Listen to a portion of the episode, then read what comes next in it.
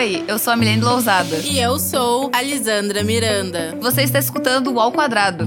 Aqui, em dose dupla, vamos conversar sobre a vida, a rotina, os surtos da semana e os livros que nos acompanham durante todos esses processos. Hoje estamos mais românticas do que nunca. Para mostrar que não é só estadunidense que comemora o Valentine's Day, preparamos um episódio especial com um toque a mais de romance. Agora, para embalar esse episódio, por favor, editor, coloca um trechinho de Eu Amo Você do Tim Maia.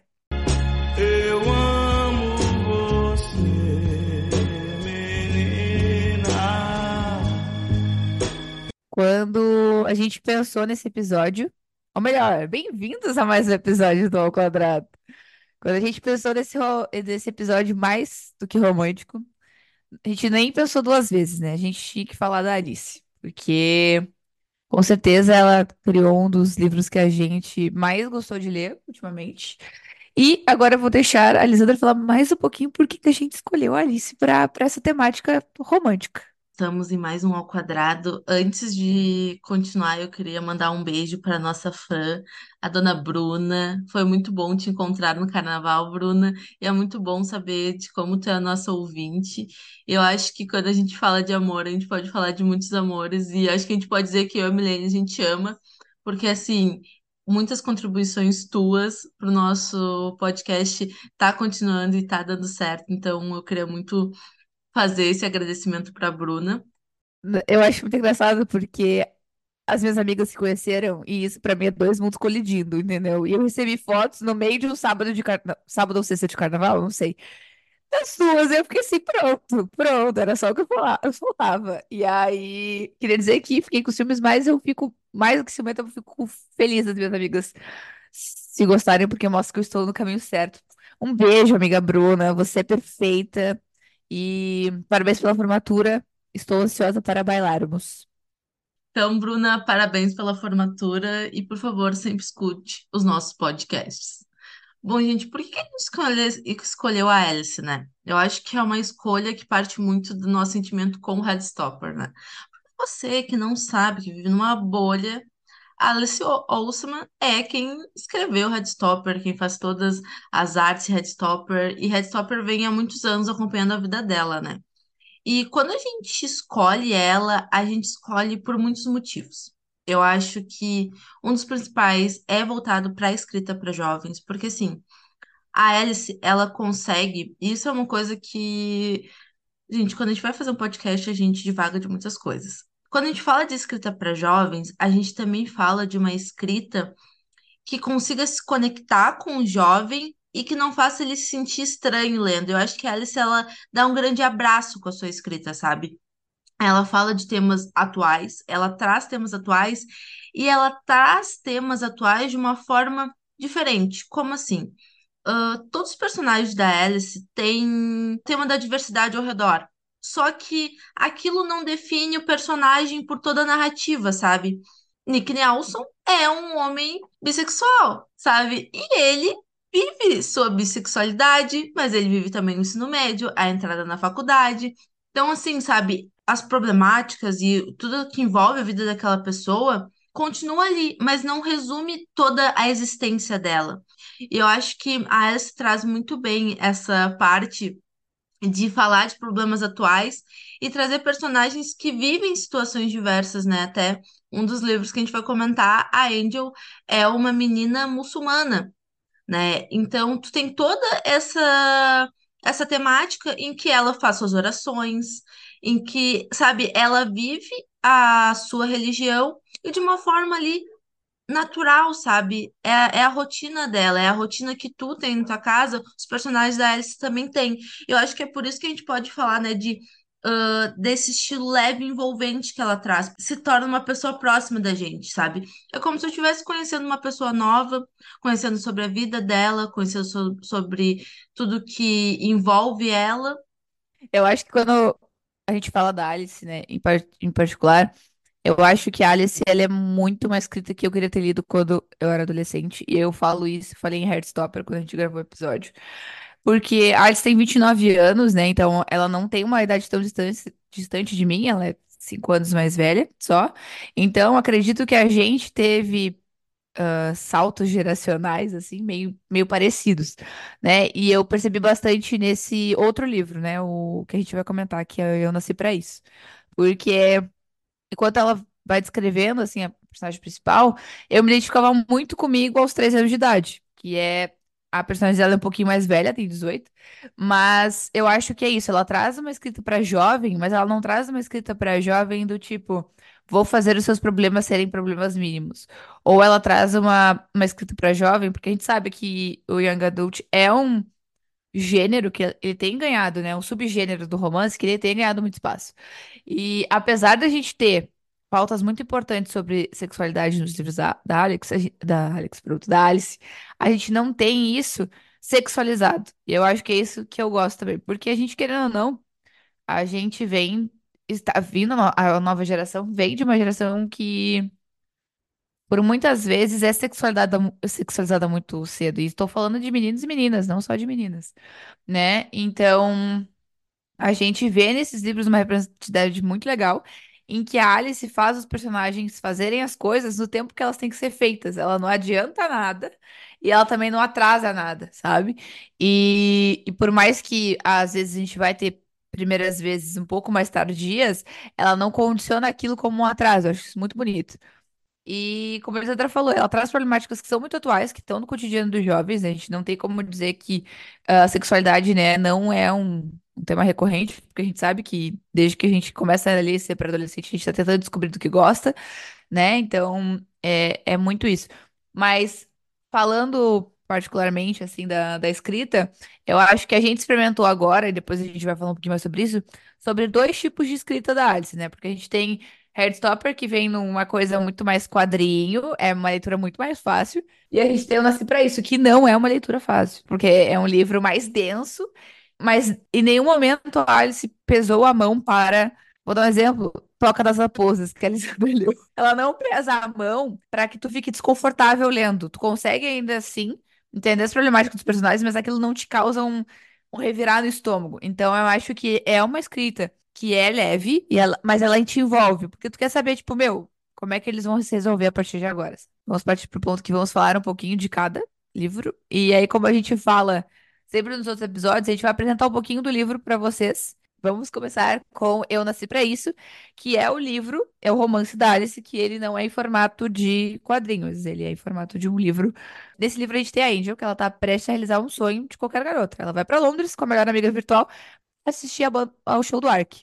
E a boy band que ela gosta. A Angel faz parte do fandom da banda, pra quem não sabe, fandom é o fã-clube, ah, há anos, e foi ali, em meio a fóruns, fanfics e postagens nas redes sociais, que ela encontrou amizades verdadeiras. Aí, do outro lado, a gente tem o time, que é o vocalista do Ark, e ele deve tudo que tem ao grupo. Shows lotados, fãs apaixonados e festas com celebridades são comuns em sua rotina. Mas o sucesso cobra um preço caro, e ele sofre cada vez mais com crise de ansiedade e paranoia. Os caminhos do time da Angel, eles começam a se cruzar quando o Jimmy ele começa a questionar se a fama é algo que ele realmente quer. E ela se pergunta se o amor que ela sente pelo ar, que que esse amor é tão grande, porque ajuda a fugir dos problemas dela. Entre conversas sobre músicas surpresas inesperadas, essa é uma história sobre o poder de acreditar em alguma coisa, especialmente em si mesmo. Aí, contrapondo essa fama, a gente tem o nosso queridinho, que a Lisandra vai falar um pouquinho sobre ele. Bom, gente, então, um contraponto acho que a gente não pode nem dizer, porque eu acho que no final a Alice, ela consegue trazer personagens que tu acaba amando cada um de sua forma, mas a gente também vai falar hoje do quinto livro de Headstopper, né? Então, Nick e Charlie estão mais apaixonados do que nunca. Amém. Eles já se declararam um pro outro, começaram a namorar, e Charlie está quase convencendo a sua mãe a deixá-lo dormir na casa de Nick. Então, assim, sabe, momentos espetaculares da vida de um adolescente. Mas, com a partida de Nick para a universidade no próximo ano, será que tudo está prestes a mudar? Na próxima HQ a gente vai chorar muito, sabemos, mas estamos aí para isso. É, O que a gente já sabe da próxima HQ? É a última, tá? Sem querer dar spoiler, mas já dando. Ah, a gente vai comentar um pouco sobre o que a gente achou de cada livro. E espero que vocês entendam que cada livro tem a sua especificidade. Então vocês vão ver que a gente tem opiniões bem distintas em certas coisas. E eles são livros, por mais que a Alice tenha uma escrita muito parecida, como a Elisandra falou ali, da representatividade, eles são pontos que convergem também, né? Então, a gente vai começar falando de Eu Nasci Pra Isso. Lembro que na minha época de 13, 14 anos, 24, eu sempre fui fã de algo, né? E eu vi que esses tempos na internet bombou esse assunto, né? A gente ser fã de algo. Como é que é a vida de uma pessoa que não é fã de nada? Não sei se vocês sabem, bombou na gringa que as crianças estavam indo pra Sephora ah, gastar em skincare. Porque, e aí a menina no vídeo falou assim: ah, essas meninas estão indo pra Sephora ficar gastando dinheiro em skincare porque elas não tiveram um ídolo teen aos 13 anos de idade. E eu concordo, entendeu? Porque eu, eu não consigo lembrar um momento da minha vida, a partir dos 12, 13 anos de idade, que eu não fui fã de algo. Então, a gente vê isso no livro da Jonas pra isso, né? A Angel, ela é uma fã, muito fã do Ark, que é uma banda, na verdade é um trio, né? O Ark é um trio. É que chamam de banda mais por conta de usarem instrumentos, né? Então, por isso que se dá o nome de banda, porque um toca baixo, outro toca bateria. Então, por isso que banda, mas é um trio que usa instrumento. Obrigada, Elisandra. Ah, então é isso, gente. O Ark, ele é uma banda, que é um trio, mas, enfim. E aí ela conheceu a melhor amiga dela, que eu anotei o nome, porque agora eu falo o nome dos personagens que eu vou achar em algum lugar. Ela conhece a Juliet. E aí eu me identifiquei mais ainda, porque uma das minhas melhores amigas, ela é virtual e eu fui conhecer ela nove anos depois. Eu fiquei pensando, meu Deus, esse livro tem tudo pra ser um dos meus favoritos. Comecei a leitura assim, ó, animada. Só que eu não consegui dar cinco estrelas, eu dei quatro estrelas, porque a gente vai conversando aqui mais sobre. Mas ele é um livro que, por mais que ele traga essa questão do fanatismo, eu acho que por a gente ter esse lado da Angel, e eu acho que a gente entende, né? Com 18 anos, ela já tem 18 anos. Então, certas coisas deveriam ter sido amadurecidas pra ela já. Pelo menos eu acho. Quando ela vai pra Londres, ela acaba brigando com a mãe dela porque ela não quer comemorar, comemorar a formatura do ensino médio e etc, etc.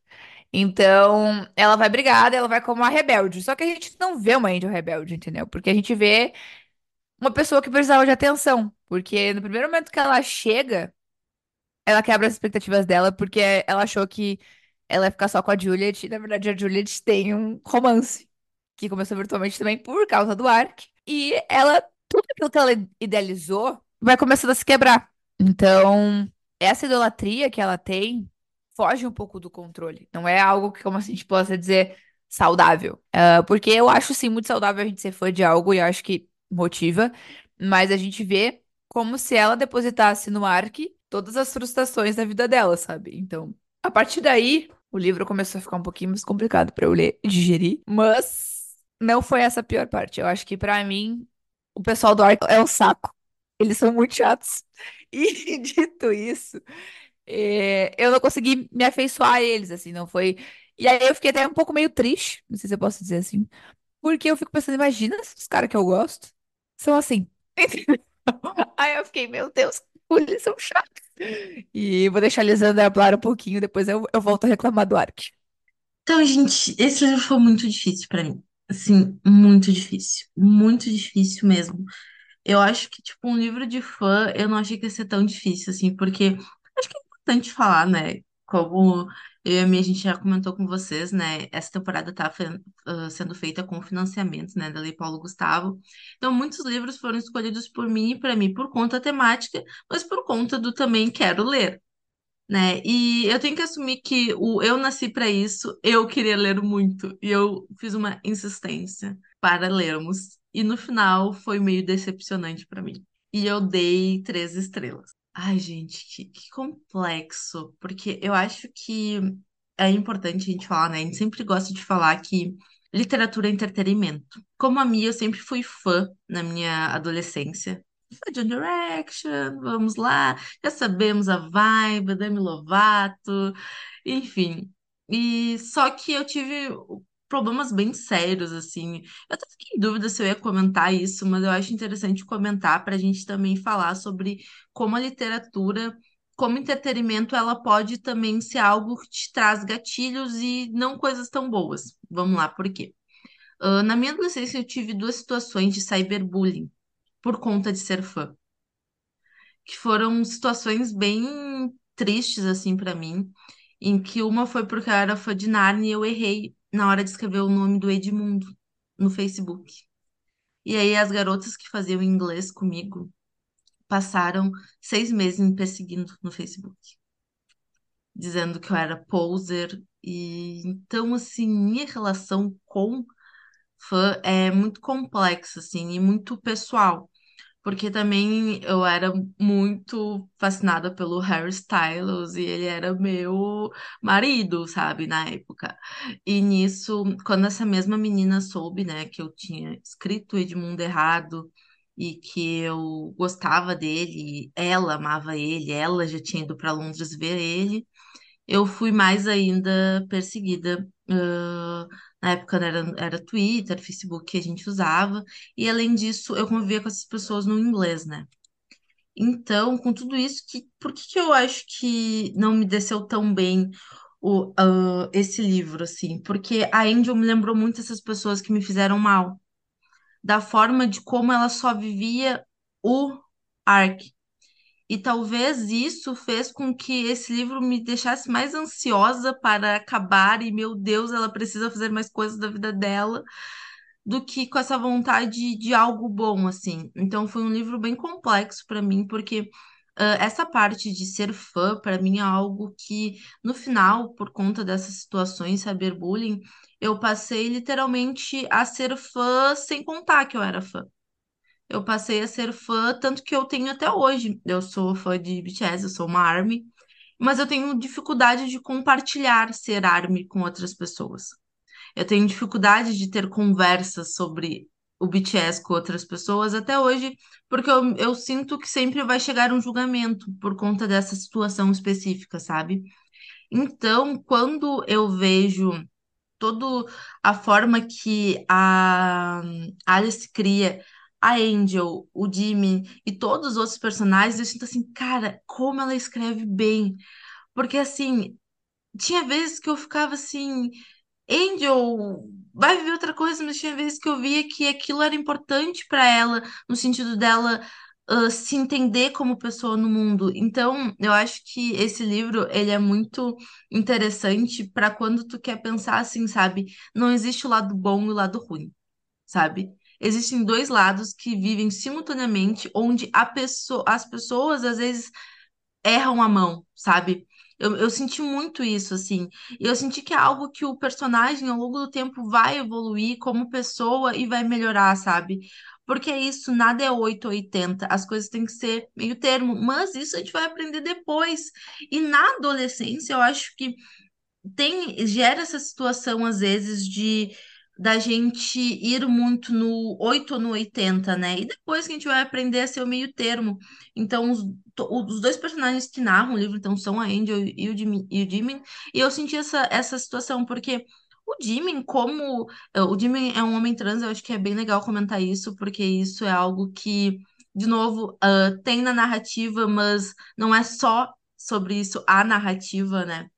E dentro disso, o Jimmy é um personagem que eu vendo lá da Angel e tendo uma opinião formada sobre isso, às vezes eu ficava, ah, ah, ele tá certo. Mas depois tu via que, tipo, ele precisa de tratamento, ele não, ele é muito grato, mas ao mesmo tempo que às vezes tu precisa primeiro te cuidar antes de, sabe, ah, viver intensamente algo. Então, é um livro assim, pra mim escrito muito bem. E eu acho que é legal pontuar, me, eu não sei se isso te pegou, mas no final me pegou muito assim. Alice fez um livro sobre idolatria, fanatismo, fãs, fandom, sendo ela uma das escritoras hoje em dia mais consumidas pela geração jovem.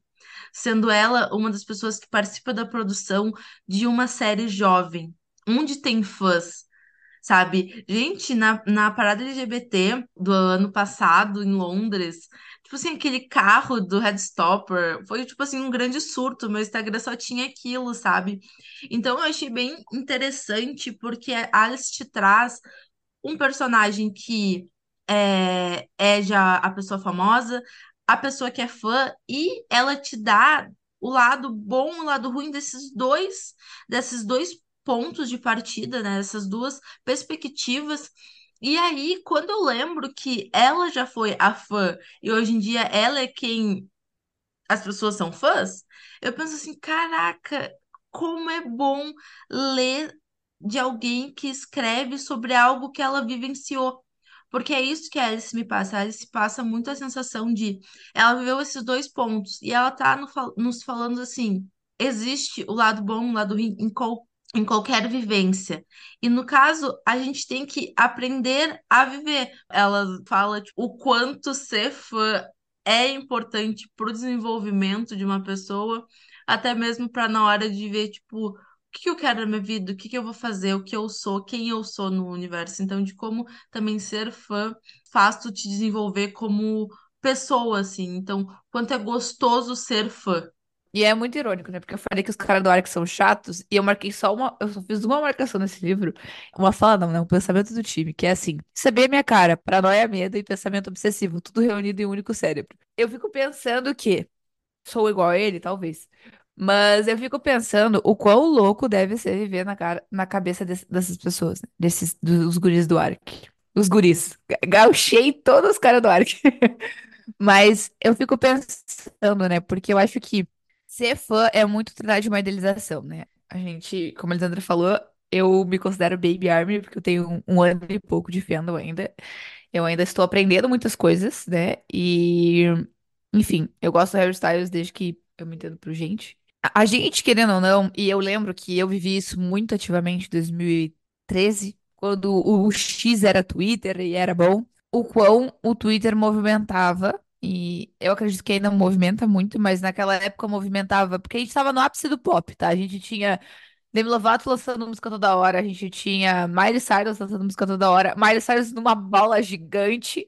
Então a gente tinha, eu acho que foi o ápice do, do pop ali, não que hoje em dia a gente não tenha músicas do pop muito boas. Mas aquele momento foi o momento que o pop ele tava mais em evidência. Então a gente tinha, eu lembro nitidamente de quando saiu uma foto de Justin Bieber fumando, tá? E aí aquilo dividiu o fandom, porque ah, como assim o Justin Bieber fuma? Sabe? Então, tipo, a gente tinha muito essa guerra de fandoms, né? E a gente vê isso no livro do, do Ark, né? Que a Angel, ela é uma das pessoas que eu talvez não quisesse ser amiga também. Porque ela tem cara de que, tipo, tu errasse uma sílaba do nome, um negócio, e ela ia te julgar. Porque ela era obstinada. Mas eu também entendo a Angel. Porque quando eu tinha 12, 13 anos, eu era ob- obstinada pelo Victor Rush. Então, tipo, eu... Só que... ahn, por que que eu falo e retorno a falar? Pra mim parece que a Angel não amadureceu em certos pontos. Porque a gente... Ela não conseguia ver os meninos do Ark como pessoas que tinham vida. Ela id- idealizou eles como pessoas perfeitas. E aí, ao longo do livro, a gente vai vendo que eles não são perfeitos, né? Assim como o Harry Styles tá calvo, entendeu? Ele não é mais perfeito. Brincadeira. Ah, assim como provavelmente o Harry tem os defeitos dele, assim, provavelmente como os meninos todos que eu fui fã, porque eu adoro uma boy band, têm seus erros. Porque o que a gente vê é o que eles querem mostrar. E por muitas vezes, nem o que eles querem mostrar, né? Como a Alexandra falou, esse negócio da Coreia aí é, é, é outro nível de fã que eu acho até um pouco problemático. Porque é literalmente tudo. Tudo, eles tiram a privacidade deles, né? Quando eles se tornam figuras públicas. Isso foi legal, eu fiquei re- repensando bastante sobre quando eu li esse livro, porque eu fico pensando, meu Deus, que vida horrível deve ser que eles têm. Porque, tipo assim, eu, eu venho de um período da minha vida que eu estava odiando postar no meu Instagram. E aí, agora eu tô vendo que eu tô me sentindo mais confortável pra fazer isso. E é o Instagram, eu nem sou famosa, tá? Eu tenho os meus mil seguidores lá. Mas eu nem sou famosa. Aí eu fico pensando, qualquer suspiro que eu der, se eu fosse famosa no caso, todo mundo tá sabendo, entendeu? E aí isso é muito problemático, né? E a gente vê, eu posso até fazer um link com esse, esse problemático com a questão da Vanessa Lopes. A menina ficou pitoladíssima com esse negócio de ser cancelada na internet. Então, é um negócio que adoece. E eu acho que é isso que a gente vê no time, porque ele é uma pessoa completamente doente por causa da fama. Ele tem crise de pânico, ele acha que, ele, é que as pessoas vão matar ele. Eu não sei como tu acha, dizendo, mas eu, para mim não parece que ele gosta muito da fama. Pra mim parece que ele gosta de estar tocando e cantando com os meninos do Ark, mas ele não gosta da proporção que tudo isso tomou, sabe? Tu percebe que ele não gosta de, da fama. Ele gosta de tocar com os amigos e gosta do dinheiro. Acho que essa é uma parte importante. Porque isso me lembra muito uma frase da Marina Sena, de quando ela falou que é muito bom não precisar ficar olhando o preço das coisas no restaurante para escolher o que ela vai comer. E que deu uma baita polêmica e tal, ai, como é que ela fala isso no Brasil e tal, mas tipo, gente, realmente, tu ter dinheiro, tu poder pegar qualquer coisa de um, de um buffet deve ser muito legal, sabe? Deve ser uma sensação boa, sabe? Tu poder, sei lá, sabe? Porque tanto que o Jimmy fala da casa dele, sabe? Pô, é um triplex, sabe? Então, ele também tem essa consciência. Só que é isso, assim, ele não sabe lidar bem com a fama, com ser famoso, né? Que a fama vem, mas ninguém tra- bota um psiquiatra, um psicólogo, né? Porque, gente, ok. Ah, é bom ter dinheiro pra comprar tudo que quer, é bom. Mas, sabe, imagina tu perder toda a tua liberdade. Imagina, tem, tem gente que é obrigada a ter cinema dentro de casa porque não pode ir no cinema, sabe? E isso, tipo assim, a pessoa chega num nível de fama que ela não pode andar na rua, sabe? Porque é isso, gente, ser famoso, estar nos holofotes é complexo, porque Realmente, ah, ter dinheiro é bom, é bom, mas, gente, imagina tu perder totalmente tua privacidade, sabe? Tu não, tu não conseguir te envolver com pessoas. Isso também me lembra muito aquela frase da Selena Gomez, que todos ficam com todos em Hollywood, sabe? Porque é uma bolha segura, sabe? Eu falei que, de... eu falei que delícia no microfone, porque deve ser um sabor. Sabe? Todos ficam com todos porque ali é um ambiente seguro para eles, sabe? O ar que todo mostra pra gente é A fama é boa, mas a fama precisa ter pessoas conscientes ao redor, sabe? Pessoas para para serem um apoio, porque o que eu vejo no Arc é uma falta de uma rede de apoio muito forte, onde a sua rede de apoio são pessoas que não entendem a fama. Então, a rede de apoio do Jimin é o avô dele, mas, sabe, tu percebe que o avô dele não entende a ser famoso, sabe?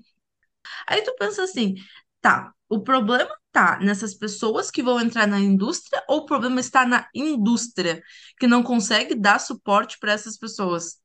Sabe, eu acho que esse é um livro que traz muito essa reflexão, assim, da falta de suporte que os artistas ainda têm hoje em dia e que gera várias situações, assim. E eu acho que o interessante desse livro é que traz o quanto eles estão cheios de problemas e eles mesmos têm que resolver. Não tem ninguém ali para dar um abraço neles, ou ninguém ali para levar para terapia, sabe? Pegar a mãozinha e falar, gente, tem pro- temos problemas. Só tem pessoas falando assim, ó, executem o que vocês têm que fazer e podem fazer o que vocês quiserem. Só que como tu fala isso para pessoas que não podem nem sair na rua? Mas eu acho que a gente pode falar é sempre de como a Alice consegue botar certos pontos. E, e eu acho que esse é o primeiro livro que eu falo assim: esses personagens são muito reais. Não que Heartstopper não sejam reais, mas esses personagens são quebrados. E por isso eu acho que até existe uma dificuldade da gente se conectar a eles, porque eles são tão quebrados, às vezes, igual a gente, que a gente fica assim, gente, minha amiga aqui falando comigo. É, é que eu acho que Heartstopper parece que eles resolvem os problemas muito fácil. Muito tipo, ah, o Charlie ele tem transtorno alimentar e do nada ele resolve. Tipo assim, ele tem anos daquilo e aí rapidamente ela resolve. E a gente, esse livro a gente não vê ela resolve. Quer dizer, no final a gente vê que o Jimmy vai procurar uma terapia e tudo mais. Mas esse é o famoso livro que se tivesse uma terapeuta, tava tudo bem pra todo mundo, entendeu? Mas não tem, aí acontece esse tipo de coisa. Mas dito isso, eu acho que nesse livro a gente tem um aprofundamento de pautas psíquicas, vamos dizer assim. A gente vê o Jimmy com a ansiedade dele, etc. E aí, o que que eu acho? Eu acho que Headstopper, a Alice, ela foca muito mais na resolução do problema de uma forma mais leve. E eu nossa, para isso, ela pega e fala assim: não, nós vamos aprofundar as pautas para que vocês realmente entendam do que, que a gente está falando. Então, eu acho que eles são, não são livros complementares porque não são da mesma história, mas quem lê os dois livros consegue identificar a escrita dela em ambos, né? E aí, ãh, no- atrás do livro diz assim: uma fã apaixonada, um astro do rock em crise, duas vidas bem complicadas e, um pouco parecidas, né? Porque a gente vê que nem o Jimmy nem a Angel eles se conhecem. Eles são pessoas que outras pessoas idealizaram. Ela vem de uma família que queria que ela fosse tal coisa, e ele é um astro da música que as fãs querem que ele seja tal, tal outra coisa. Então, são duas pessoas que estão lidando com expectativas de terceiros, né? E aí que eu acho que rola a chateação toda, né? Porque a gente, digo particularmente, eu, eu detesto errar com as pessoas, mas eu deixo que as pessoas errem comigo. Então, é, é isso, eu acho que a gente vê personagens que erram. Entendeu? Personagens que estão aprendendo a errar. E talvez seja isso que me incomodou também. Porque eles erram, eles não são que nem o Nick Nelson, que não erra nunca. O cabelo da cachorra dele é penteado todo dia, fontes, vozes na minha cabeça. Então, eu não acho, eu nasci pra, ah, isso, um livro ah, ruim. Não, ele não foi só o meu cinco estrelas, porque justamente, talvez eu quisesse um pouquinho mais do time, saber o lado bom do time, porque eu só vi lado ruim. Então, acabou que isso deu uma dificultada pra mim. Mas ele é um ótimo livro. Ele é um ótimo livro e eu super eh, recomendo. E vale a leitura, gente. Ele é um livro pra quem nunca teve, não foi fã de nada, talvez lendo esse livro você entenda como é que é um- ser um pouco fã de alguma coisa.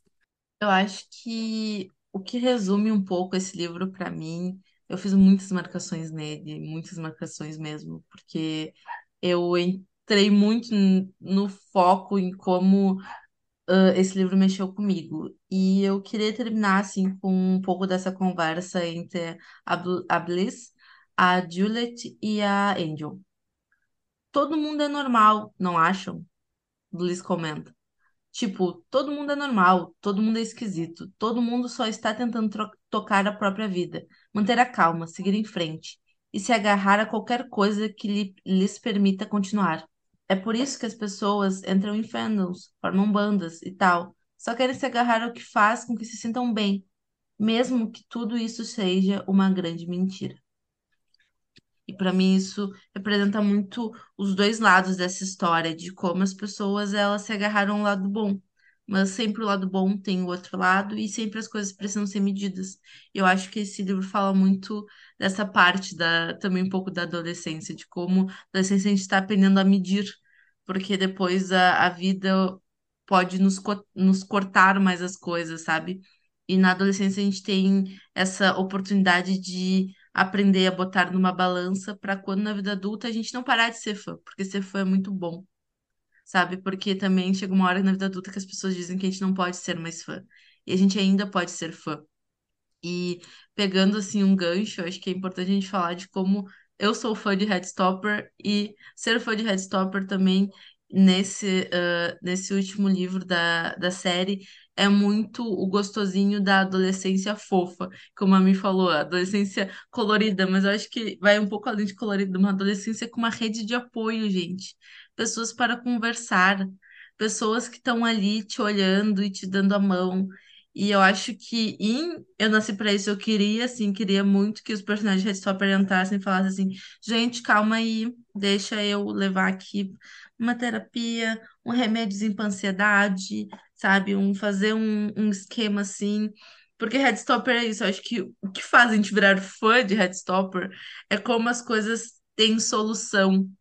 Que é como a Mi falou, assim, uma solução, às vezes, que é muito simples, vamos botar entre aspas, mas eu acho que é muito naquela solução assim, onde as pessoas se ajudam, onde as pessoas se ouvem, não é aquela solução que, meu Deus, o mundo vai acabar. Nesse livro eles não têm rede de apoio nenhuma, né? E aí eu acho que a gente já pode até trazer o link por que a gente escolheu Heartstopper também, né? Porque a gente já teve um episódio sobre Heartstopper. Mas não tem como falar da Alice sem falar de Heartstopper. Ele é um livro muito gostoso de ler. E nesse livro a gente vê a rede de apoio mais do que nunca, né? Porque a gente sabe que o Neil e que Nelson, o amor da minha vida, ele é um ano mais velho que o Charlie. Então ele tá se preparando pra, pra, pra faculdade, né? E aí eles começam. Isso é bem estadunidense. Na verdade, não sei se é só estadunidense, europeu, né? Porque é Londres ali. Ah, eles começam a visitar várias universidades, né? Então. Eles vão experimentando e a gente vê o Nick nessa nova fase e eu acho isso muito gostoso de Heartstopper, porque a gente tá acompanhando todos os passos da vida do Nick e parece que a gente é um parente distante que está acompanhando o, o primo, né? Então, a gente tem ah, o Nick, né, se conhecendo mais ainda, porque acho que a gente vem de várias descobertas do Nick desde o início, mas agora a gente vem vendo o que ele quer a partir do momento, né? Que é a mesma transição que a Angel tá fazendo. Só que em momentos, em momentos de vida, em fases de vida muito diferentes. E como a Alessandra falou, com uma rede de apoio, coisa que a Angel não tem, né? Ah, então, a gente vê o Nick tendo essa transição de tipo, vou entrar na faculdade. E sabendo, quer dizer, na verdade, não sabendo, descobrindo o que ele quer. E a gente vê o Charlie se descobrindo sem o Nick, porque o Nick vai ter que ir embora. Então, ele acaba se descobrir como pessoa dentro de um relacionamento. E a gente sabe como é difícil se descobrir como pessoa dentro de um relacionamento. E ainda mais pro, pro Charlie, que ele já vem de relacionamentos que não eram bons. E Não sei o que que tu achou, Lisandra, mas pra mim esse foi cinco estrelas favoritado, obviamente. Não, esse foi um cinco estrelas favori- favoritado, assim, porque todo mundo já teve a fase que o Nick tá passando e a fase que o Charlie tá passando. No sentido, assim, de quando tu. Porque eu acho que é, é importante falar que, querendo ou não, o Nick por Charlie, com todas as situações que o Charlie vai passando, ele se torna uma parte importante da rede de apoio do, do Charlie. E o Charlie tem que olhar e falar. Não, mas eu sou mais importante na minha narrativa. Qual a narrativa que eu estou criando para mim, sabe? Que é o que o Nick também tá fazendo. Só que eu acho que o, o que me pega mais no Charlie é por todas as situações ruins que ele passou antes, né, por ser um garoto gay. É quase como mesmo querer abraçar o personagem. E ver o crescimento do Nick é muito interessante, porque, assim, esse livro é um livro voltado para jovens, sabe? E quem nunca teve dúvida no que queria fazer para a vida, sabe? Quem nunca quis sentir, se sentir bem, sabe? E porque. Acho que é interessante falar, né? Mas a gente que é aqui de Rio Grande, no Rio Grande do Sul, a gente tem duas universidades federais muito próximas uma da outra, o que não é uma realidade de todo, todo o Brasil, onde às vezes as universidades federais elas são muito distantes, né? Então a gente é um pouco privilegiado, acho que a gente pode dizer um pouco disso, assim, em relação a ter universidades próximas, mas talvez pessoas de, do Brasil que sejam de lugares mais distantes vão entender um pouco mais dessa situação do Nick de se descobrir onde é que ele, o que que ele quer fazer, né, como, como, como faculdade e como ele vai se sentir no espaço, porque eu acho que uma das descobertas do Nick é olhar para o lugar e se entender, assim, ver a faculdade e pensar assim, ah, esse é o lugar que eu quero estar por tantos anos. O que é muito difícil, né, gente? Eu acho que até mesmo quando a gente faz nossas escolhas, né, tanto eu como a minha escolhemos fazer jornalismo na UFPEL, ah, em algum momento a gente pensou, meu Deus, por que que eu escolhi isso? Sabe? Mesmo a gente tendo feito uma escolha que a gente tinha ali um, um nível de certeza, como o Nick tá tendo, eu acho que também no próximo, no próximo livro a gente vai acompanhar também o Nick pensando, será que eu fiz a escolha certa? O que é muito bonito, porque é isso que a gente vai pensar, sabe? E, de novo, Headstopper é aquela situação que tu vê duas pessoas se descobrindo e duas pessoas tendo vivências de uma forma leve por conta da sua rede de apoio, porque acho que é interessante a gente falar que neste livro a gente também vai falar de primeiras vezes, né, em relação à relação sexual. E bom, gente, essa é uma fase também muito complexa, né? Não sei, mas acho que principalmente numa perspectiva de sendo, sendo mulher e todo o background que a gente tem de Disney, a gente acha que a gente vai encontrar o Príncipe Encantado, vai ser a primeira pessoa que, que tu vai ter e vai ser o resto da vida, sabe? E não, não é assim que funciona, gente, para trazer o mundo real. Mas, ele, mas as pessoas nos vendem também de como ah, é algo extremamente especial, é algo com a pessoa especial, e coisas que acabam nos afetando de quando não acontece dessa forma, né? E eu acho que é bonito ver eles se descobrirem, se entenderem ali nessa parte sexual e também ah, se descobrirem de uma forma lenta, sabe? Não é o, não é aquela É, Eu concordo com tudo que a Elisandra falou. Eu acho que para nós mulheres, não só para nós mulheres, né, mas no geral, é, as primeiras vezes são vendidas de uma forma romantizada, talvez sim. E a gente vê em certos momentos es- essa muito essa, essa romantização, mais em livros que são young adult, a gente vê a sexualização desse momento. né? Tipo, a extrema, na verdade, não é só a sexualização desse momento, é a extrema sexualização desse momento. O que torna tudo uma grande bosta. Porque a gente sabe que não vai ser de nenhuma das duas formas, porque primeiras vezes são muito individuais, né? Quer dizer, não individuais, tem que ter outra pessoa ali. Mas não, não. Cada experiência vai ser uma experiência. É uma experiência única para cada pessoa, né?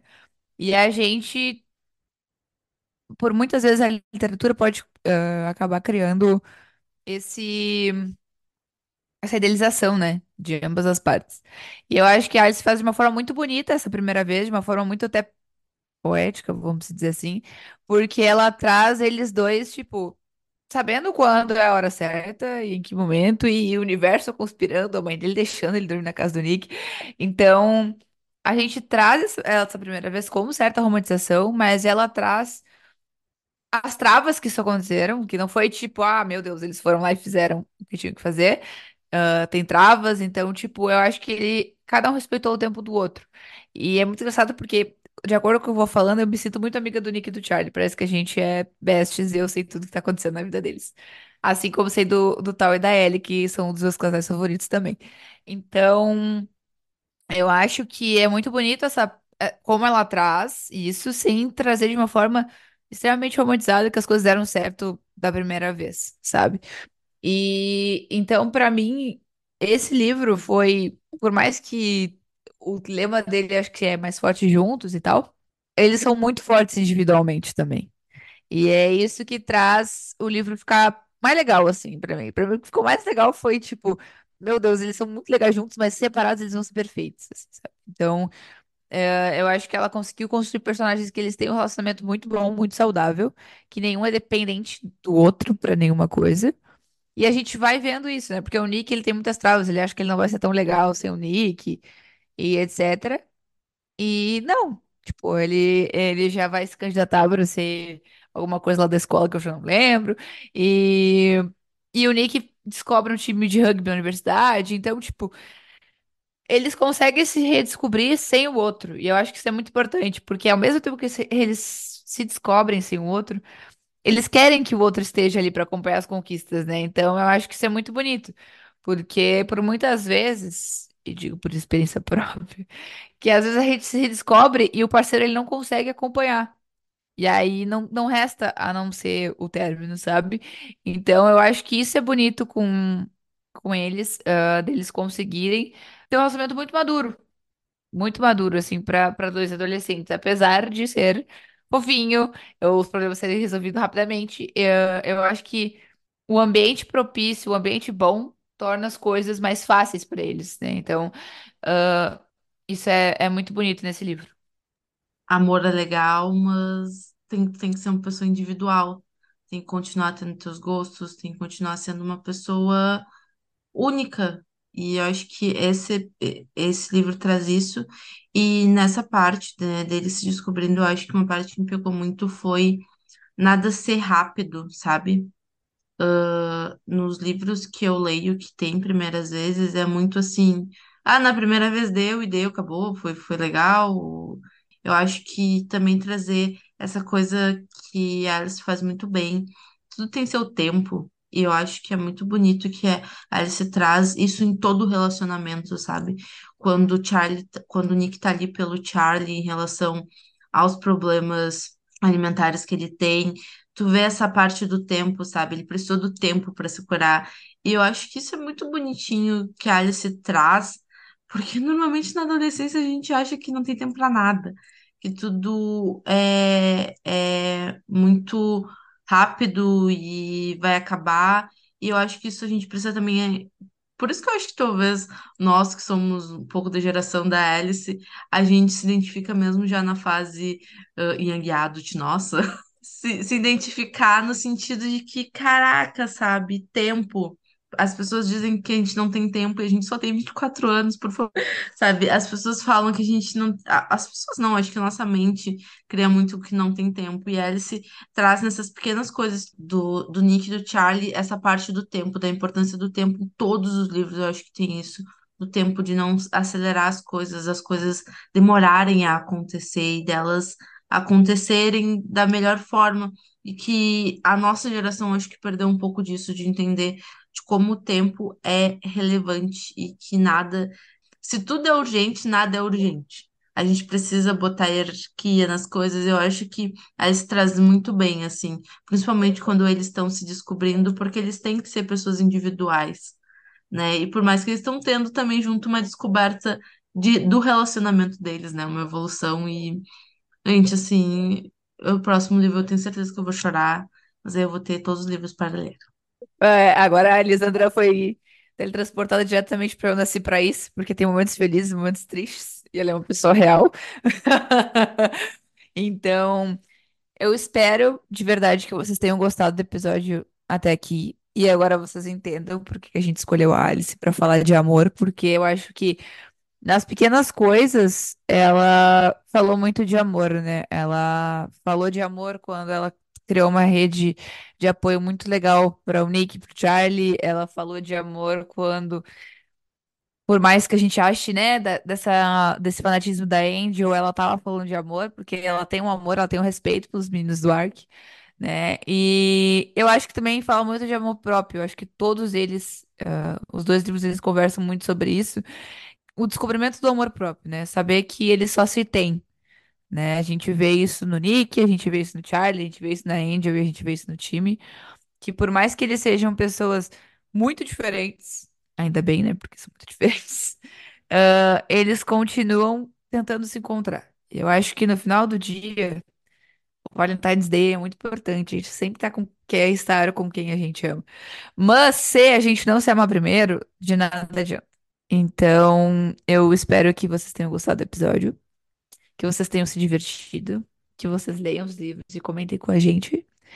E para fechar o o episódio, vamos às nossas indicações da semana. Turururu.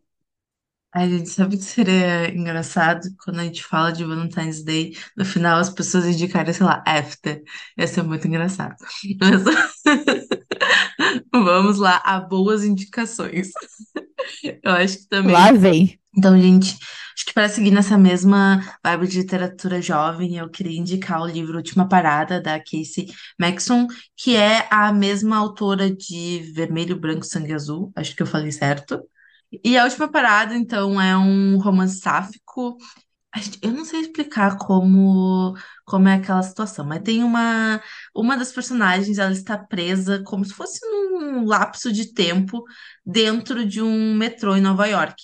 E a outra menina sempre vê aquela menina e começa, elas começam a se conhecer.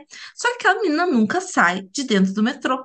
E aí tu vê ela se desenvolvendo romanticamente, o que eu acho muito bonito, né? Esse lapso de tempo faz com que uma das personagens seja uma menina lésbica dos anos 70, né? Com uma- e que está se envolvendo com uma menina lésbica, né, de agora. E aí tu vê toda essa parte delas, de como são as lutas, de como ser LGBT era em cada uma dessas épocas, né? E tanto que a personagem dos anos 70, ela é uma mulher lésbica que, se tiver que sair na porrada, vai sair, sabe? Então, tu vê todo o background que ela tem, né, de comunidade LGBT. E é muito bonito, eu acho que também é muito bem construído como elas se envolvem, como se entendem como mulheres lésbicas. Então, é, é muito fofo e eu acho que sempre vale a pena a gente ler um livro que foge do do, do romance de sempre, porque eu acho que quando tem aquela parte, né? Porque como uma tá nesse lapso de tempo, né? Ela precisa sair desse lapso e tem toda um esquema para que ela consiga sair desse lapso e é uma das coisas mais legais, porque é um romance, é um romance, mas também tem outras partes, tem outros personagens que não tem como não se encantar na história. Então, pro Valentine's Day não podia, acho que para mim, das minhas listas não ser essa história que é uma favoritada minha. Então, eu vou indicar um livro totalmente diferente do da Lisandra, porque é sempre assim, atualidades. Eu vou indicar Em Busca de Mim, da Viola Davis, que eu li faz pouquíssimo tempo. Ah, e por que que eu vou indicar esse livro no Valentine's Day? Porque, primeiro, a gente tem a história de romance da Viola e do marido dela dentro do livro, mas a gente tem toda a construção da Viola de amor com a família dela, com ela mesma. É um livro, eu não sei se vocês conhecem o trabalho da Viola, o que eu acho muito difícil, porque a Viola é super premiada, é uma artista maravilhosa, ela é perfeita. E, mas além de tudo, a Viola é uma mulher negra, né? Então a gente vê toda essa vivência dela compartilhada nesse livro. A gente vê todas as violências que ela passou na vida dela, todas as, as necessidades que ela precisou, e mesmo assim ela foi resiliente com o sonho dela. Então, ah, naquele momento, quando ela foi resiliente, quando ela percebeu que ela não podia desistir da única coisa que ela amava, que era o teatro, enfim, ela, é, ela conseguiu transformar a vida dela, transformar a vida da família dela com, com o dinheiro do teatro. E, e para mim, esse é um dos livros mais bonitos que eu li nos últimos tempos. E eu não gosto de biografia, geralmente eu detesto biografia. Mas esse livro estava parado na minha estante há muito tempo e eu fiquei, talvez seja agora a hora. E eu li, e ele foi perfeito. Então eu indico para todos. Leiam Em Busca de Mim, da Viola Davis. Ele é um livro muito bom. Ele traz muito da vivência dos Estados Unidos nos meados de 1960, 1970. Então a gente consegue ver uma outra realidade pior do que a gente tem hoje, hoje em dia. É isso. A minha discussão de hoje é uma coisinha mais biográfica, um negocinho mais sério, entendeu? e é isso. Um beijo, um queijo e esse foi o nosso episódio de hoje. Esse episódio tem incentivo da Lei Paulo Gustavo, por meio do Ministério da Cultura e da Secretaria Municipal da Cultura, Esporte e Lazer da cidade do Rio Grande. O episódio de hoje fica por aqui, mas a gente te espera lá no Instagram, no arroba ao quadrado pod. Até o próximo episódio.